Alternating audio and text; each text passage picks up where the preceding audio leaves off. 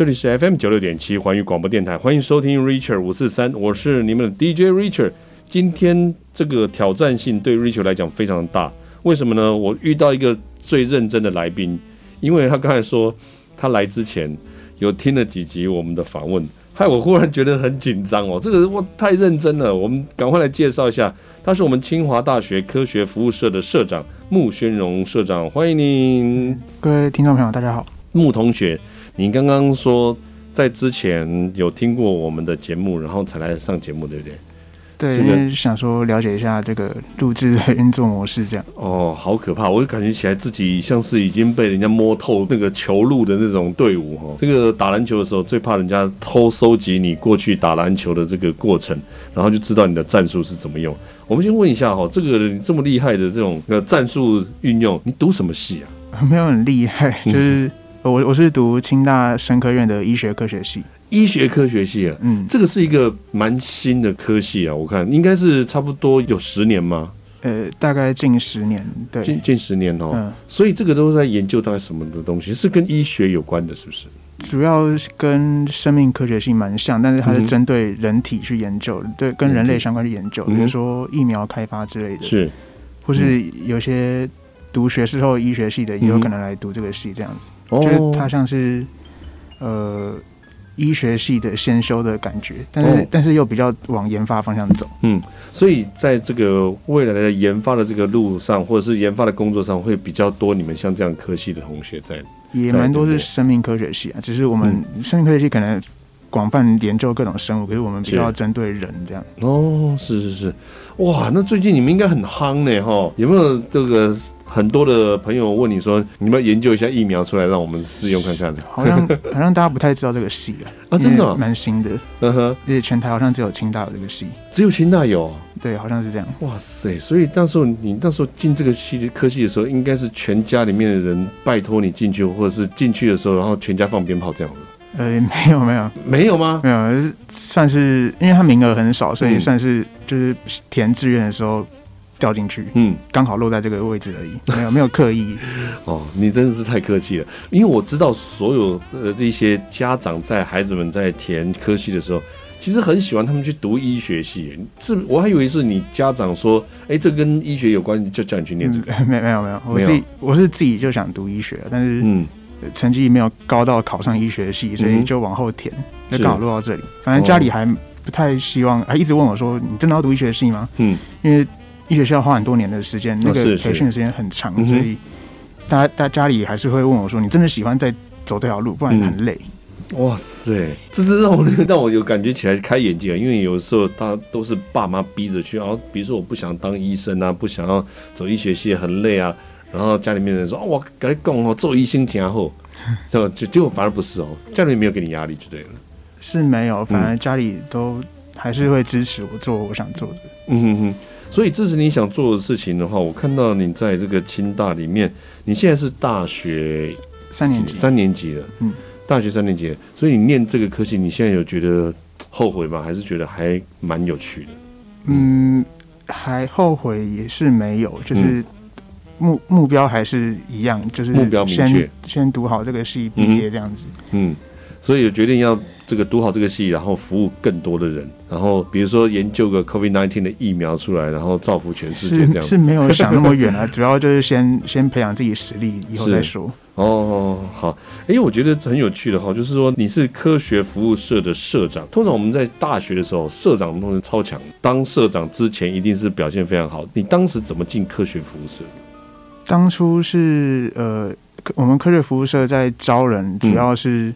社团博览会，但是也有一些是平常学习间，比如说我们营队可能缺人，然后就会发一些消息到各个脸书的社团里面去找人。对，那那时候我在大一下学期的时候，嗯，呃，那时候暑假还算蛮闲的，所以想说找个营队来接他看，来玩玩看，然后就看到这个科科学服务社在招招生这样子，然后就进来，然后想说可以认识不同的朋友这样。然后一进来就待到现在大三哦，所以你大一的时候就进科学辐射了？大一下的暑假，对，嗯，当时你进科学辐射的时候是真心的去觉得这科学辐射很有趣呢，还是觉得被同学有点半陷害的方式被进拉进去的？没有任何人拉我，是我自己想进来的哦，真的哦？嗯，就只是想想说可以认识不同的朋友，这样因为 大大学必修的学分嘛，嗯、社团 是啊。哎、欸，讲到这个就有趣了哈，很多社团会想要对这个自己的行销的内容跟方向哈，要做一个调查。那你自己是经由哪个管道是知道科学服务社的？就是我们 FB 我们生科院的脸书社团有人在找。那个就是我们营队有缺人，然后就找进去这样子，嗯、看到里面的介绍觉得还不错，就进来了、嗯。哇塞！所以这对于脸书的社团的招募上面来讲的话，其实看起来还是蛮有用的哦。它是公开社团吗？呃，就是它不是公开，只是我是生科院的，所以我自然会看到生科院里面的内容。这样，嗯、应该营队方他们那时候的负责人有放到各个不同系的板上去找人。嗯、哦，因为我们社团的。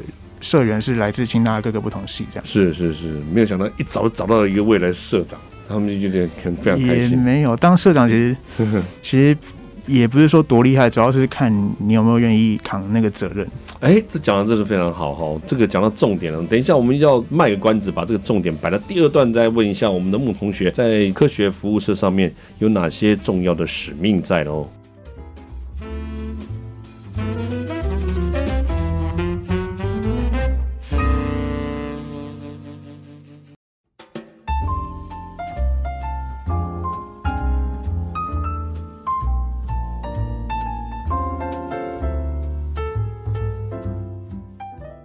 欢迎回到 Richard 五四三的节目现场，这里是 FM 九六点七环宇广播电台。今天非常开心能够邀请到我们清华大学科学服务社的穆宣荣穆同学、穆社长到节目中来，跟我们大家聊一聊什么叫做科学服务社。我觉得很有趣的就是科学服务社这个部分。请问一下，科学服务社它的服务的内容是什么？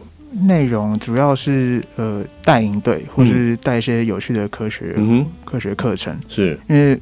毕竟，如果直接去讲课，跟不就跟老师一样，可能会蛮无聊的。对啊，对啊，大家会听不进去。所以，我们比较比较像是寓教于乐的感觉，就是把我们要传达的科学知识结合在一些有趣的实验，或是让讲解有趣一点之类的。嗯，让他们对学科学这部分比较有兴趣。哎，对于这个部分的话，你们有针对一些目标的对象吗？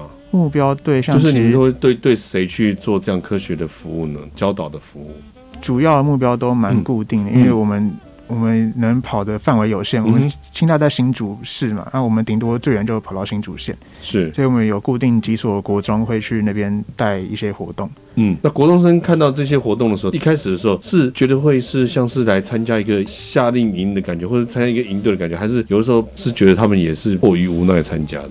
因为校方那边的招生可能不太清楚，嗯、我们只是跟那边的校长或者学务长之类联络，嗯、请他们帮我们招一些学生。是但是实际活动带起来的话，应该大家的反应都还不错，嗯、因为我们也有，我们不止上课，我们还会有一些表演活动这样子。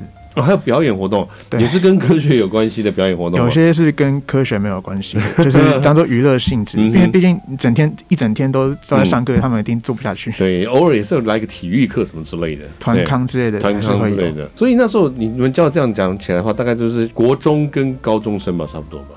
去偏乡服务只有国中，嗯、但是我们平常寒暑假有有高中生的营队，那是很大型营队，嗯、是招。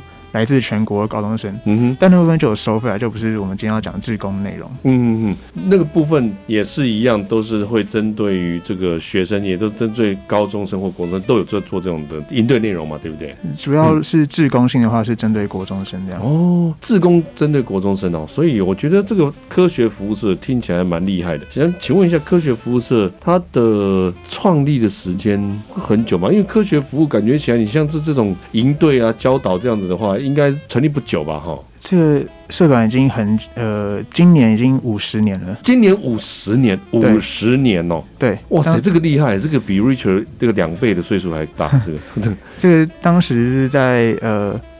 呃，西元一九七二年，民国六十一年成立的。那时候，哦、真的是五十年呢，今年五十，刚好五十年呢。天哪，你是五十周年的大社长哎，这 刚刚好。哇塞，木社长五十周年社长，你有没有历届的社长摆一排，然后有的名字的时候，你的字会不会特别大？没有啊，嗯、是其实很多老社长都已经失去联络，嗯、甚至连名字都不知道。哦，资料保存可能没那么好，这样。嗯，当时怎么会这么这么早以前就成立这个社啊？呃，如果呃有听过历历史有学过的话，嗯、就是应该都知道，民国六十年一个中华民国有一个很重大的事件，就是我们退出联合国。对对对。那时候呃，退出联合国之后，国内的学界就呃蛮生气的，这样子就是觉得我我们被世界孤立，所以我们要靠靠自己来救自己，自立自强。我们要把。这些科学教育，呃，散播到比较偏乡一点的地方，用、嗯、用科学来救国。嗯，所以可能有听过那时候有一个叫“自强救国”运动的一个运动，这样。自强救国运动，对，历史里面有讲过。那时候，那时候清大校长，我记得叫徐贤修校长，嗯、那时候他就响应了这个活动。是，然后我们那时候就组成一个简单几个工作组，然后去偏乡做服务。是，那那那时候连那是连国军都帮我们去送这些学生出去，就是。哦、我看到，我看到社团的那个设施记录，就是看到他们以前就坐着很大的军用大卡车，然后载着实验器材跟一些海报之类的去偏乡。哦，真的、哦。对，然后那次的活动就是那时候新闻都在报，就是好像真的还蛮有名的。嗯，然后录活动之后，也陆续很多其他不同中小学都来邀请我们去。去那边也也举办这样的活动，是，所以后来就在检讨会里面决定说，那那我们干脆创一个永久性的社团来持续这样工作，是是，就这样一直持续到今年，就是刚好五十年这样。所以说以前就叫做科学服务社嘛，科学服务工作队差不多名字。哇塞，所以这个感觉起来是非常有历史渊源，而且有历史意义价值的一个社团。是啊，因为当时当时的呃国内的那个。气氛比较激烈一点，就是有有反共这种意识在，但是现在比较没有，我们比较转型成是就是带营队，因为以前比较像以前是跟救国团合作的哦，是是是，然后现在我们是独立运作，然后就比较就是寓教于乐，也没有以前那样的自强救国那么厉害的抱负这样哦，所以以前自强救国也当然也是希望能够自己被世界看见了哈。能够让整个国际间能够注意到我们台湾的存在，能够让我们知道我们的科学的教育啊，或者是我们科学力量，其实也是在世界上面数一数二的。希望能够到达这样子一个地步，这个在成立的，对不对？哦，我觉得这个真的是让我们觉得好惊讶，五十年真是不得了。今天听了这一集，保证你哈值回票价。我们先休息一下，等一下继续回来。我们的 Richard 五十三来问一下我们的穆社长，来看看我们的清华大学科学服务社。做了哪些的服务的内容喽？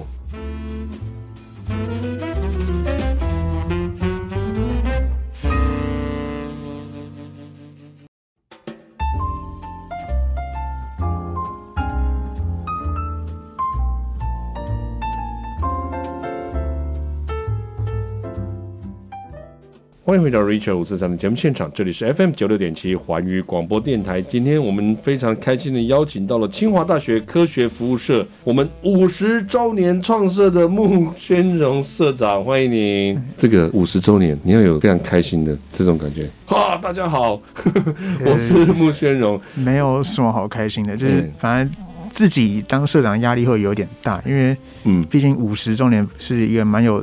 纪念性一个很大很重要的里程碑，所以对要规划一些呃回顾的计划，所以还还在还在苦恼。非常棒的一个这个特别的周年纪念，对啊对啊，而且五十周年我讲的更厉害一点，就是走过半世纪呢，对，是不是？对，对对，大家都这样讲，你觉得是不是？这时候又压力又更大了一点？但我们也没有很有名啊，所以主要办活动也是办这种回顾活动，应该也是针对自己社团内的。您这温良恭俭让哎，这个社团，你们这个社应该在你们学校算是超级大社，呃，应该算。老老骨灰这样子，可能不见得那么有名啊，我也不确定。啊，我觉得应该是啦，这个太客气了哈。而且我觉得在科学服务上面啊，这真的后来有一些你说有一些转变，带了一些课程，真的是让人家觉得，哎，这是真心做服务哈。想请问一下，就是我们这些服务的志工啊，当你在招募的这个过程当中，你们要怎么样去培养他们一些对于志工服务的兴趣呢？培养兴趣哦，嗯、因为。如如果我们在招生的时候就跟他们说，嗯、哦，你们进来这个社团是要来做服务的，嗯，那没有人会想进来。哦，现在是这样子，是这样没错，因为大家都嫌麻烦嘛。嗯、但是如果我们把我们社团的优点讲出来，讲一、嗯、会吸引人的点讲出来，这样比较容易招生。对，那我我们我们社团一进来的话，新进的社员都是先先做我们平常寒暑假会举办的大型营队活动。嗯、那营队是针对全国高中生的，全国高中生都可以报名这样。嗯那那时候，呃，他们会准备这些活动，然后跟我们的我们会分配一些负责人，不同的活动分配各自的负责人，嗯，然后那些负责人会去带这些新的社员，嗯，体验各种不同的活动，嗯，那他们在学期间会用零碎的时间去准备这些活动，比如说呃每每平日的晚上或是周末之类的。对。然后我们会定期验收这些活动，看他们的成果，然后检验这些成果之后，再帮他们检讨，再最后决定要不要上到营队这样。嗯。那在这个学期间的这个培训过程中，他们会呃怎么讲？他们感情慢慢培养起来。是。那最后营营队的当天，然后做完那个活动，表现出来那个成就感，会让人觉得呃。渐渐体会到这个带营队的乐趣，是是是，那这个是没有办法光是在招生的时候用口头讲出来，因为那要真的亲身体会才有办法感受到。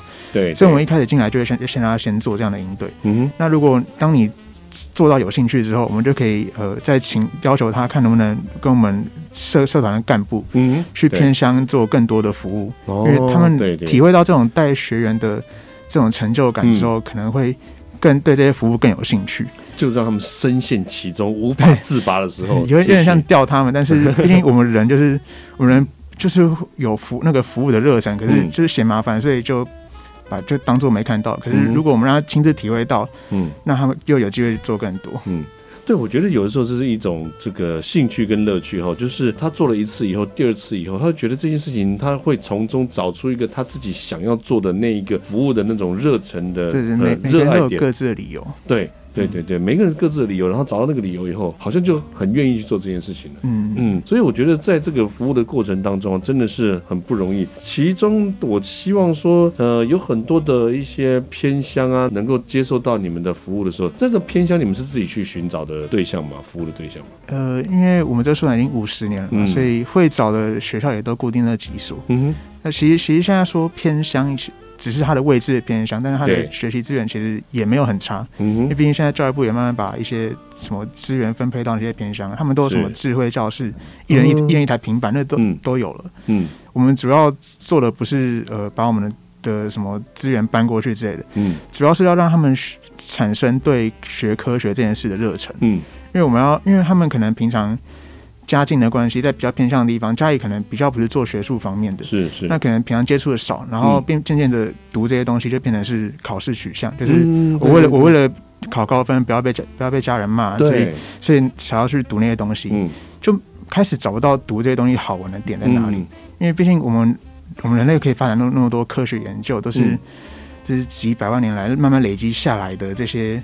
很厉害的精华，那对对对。可是我们现在只读课本上那些东西，没有办法体会到这个东西到底厉害在哪里。是，就光是光是我们现在头上这盏灯，嗯哼，这光这个灯它是怎么被研发出来的？我们平常用的太太习以为常了，就太习惯了，所以就没有办法知道它到底厉害的地方在哪里，忽略它的原理了哈。对，然后我们要做的事情就是。把这些东西变得比较好玩的形式，嗯、比如说有趣的科学实验，嗯、让他们体会到这些原理背后其实有这么有趣的地方，嗯、让他们感觉到哦，这个学科学好像真的蛮好玩的，嗯、让他们有那个好奇心。是，主要是做这件事情，不然。教学的话，老师也会做。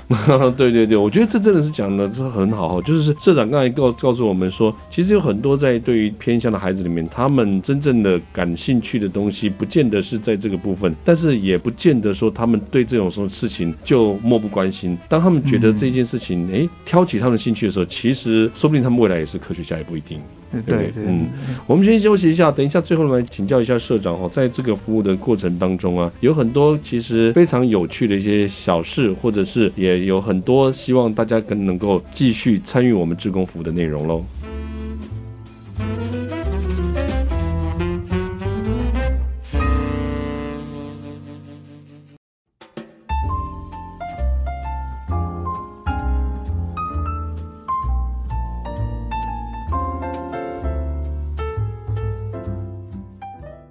欢迎回到 Richard 五四三的节目现场，这里是 FM 九六点七环宇广播电台。每个礼拜一到礼拜五晚上十点到十一点，我们一起度过这一个小时。我们今天要邀请到的这一位是清华大学科学服务社的穆宣荣社长。那我们的穆同学呢，其实他在这个社里面，嗯，担任社长有很重要的一件事情，就是今年是过了半世纪，这个社团半世纪也不得了。这个 Richard 都还没有活到半世纪，他这个社团已经比我大了，所以要问一下社长，当你在当社长，你说差不多两年了吧？哈，对对对，两年了。对这个社团能够五十周年，然后你也带了两年，然后从事了这么多的一些服务跟职工服务，你有没有什么心情想要分享给大家的？嗯，这两年其实不是，是我在这个社团待两年，然后社团是只有今年这样子。有什么心情？嗯，嗯，在这个社团待这么一阵子之后，其实会因为毕竟是做服务的嘛，所以毕竟要开始开始想说，嗯，我做这些服务到底到底是为了什么？嗯哼，因为他毕竟也没有像是呃读书有学分，有一些学历，有一些文凭，可是他没有，对，都是无形的。对啊，所以所以。自己待久了会为了为了让自己有留下来的理由，去、嗯、想一些自己自己的呃想法这样子。对对对。我在想，就是为什么大家就是不太会去想要从事服务这件事情？嗯、因为其实因为其实我们读我是读生物，我是医学科学系的，嗯、所以我大概会用我用生物演化的角度去解释这件事情。就是其实我们每个人都是有一定的服务的热忱。为、嗯、为什么呢？因为我们是没有办法对别人视而不见，我们一定是、嗯、我们就是人类，就是群居动物。嗯，我们一定有一些呃所谓的道德观，就是我们一定会想要去关怀其他人。嗯，可是为什么没有被触发？这个倒是蛮有趣的问题。因为道德观的产生，呃，这是这是真的每个人都有的。嗯，那除非你有很严重的反社会人格，是，但是这这是少数了。但是为什么会有道德观呢？其实用用经济学来解释，就是、嗯、呃，有可能有听过赛局理论，它就是说一个群体。一个群体中，如果每个人都是自私自利的，都追求自己、嗯、自己最多利益的话，对，这群体它没有办法发展到最好的状态。嗯，所以我们如果要这个群体要办法有办法一直一直走下去，嗯，要成为演化中生存下来的那个适者，嗯，他势必要互相关怀，一定要有牺牲小我能大我那种想法。哦，是是。所以我们人类之所以会变成现在这个生物链最顶端，很大原因是我们彼此互相协助，才能成就现在的这些。这些很厉害的结真的真的，嗯，所以我们会有道德观，这是一定有的，不然我们没有办法演化到现在这样那么厉害的生物。嗯嗯，所以我们为什么会不去做那些服务？主要我觉得很大原因是我们不够了解。嗯，我们选择不去了解，那我们。不知道，嗯，就心理压力会比较低一点。是是是。但如果我们了解了，有一定程度的了解，嗯，那是不是就更愿意去做这件事情？嗯，对。所以，我们社团的上一段有讲到，我们社团的招募制度，就是主要是先让他们做做看，让他们体会到做这件事情其实蛮好玩的，嗯，而且并不难哦。对对对对，那他们就更有动力去做下去。嗯，因为对对，就是有点有点像把人勾进来，可是其实并不是这样子。嗯嗯嗯，就是。主要是想要激起他做这件事情的那个动机，是是是，所以我觉得这一个想法是你在当了社长这一年以来一个最大的一个收获，也算是一个心得分享了。甚至为自己做那么久来解套这样子，也不要讲解套，我觉得讲的这个很好，就是说，哎，在这个服务的过程当中啊，有很多人其实就像你讲的，一开始是逃避，他并不是真的逃避，而是说我不要知道，我就不用去做。但我一知道了以后，也许我知道我真的很想做，但是我可能又有很。害怕说，我做不了这么多，于是就在这个门口就被挡住了。对，主要是希望他们可以找到做这件事情好玩的地方。嗯哼，嗯，所以在这个社团里面，你觉得一开始的时候最大的一个有趣的点，就是带新的社员进来，让他们去体会怎么样，哪些地方好玩，对不对？对啊，就是我们会安排各种不同的活动。嗯，我们营队呃，营队大概像寒暑假来就大概有五六天这样子。是那个。这期间有很很多很多活动，可是我们不会把一个人就说你负责呃负责伙食，你负责准备活动，你负责上课，嗯，我们不会这样子，因为这样每个人都只能体验到一种事情。是，我们会把所有的活动全部列出来，然后细分成很多活动，嗯，然后把每一个新进的社员嗯。排到这每个活动不同里面，他可以同时兼职不同活动，可是每件事情都做一点点，嗯，这样可以体会到各种不同的活动，嗯，那这样最后他就会。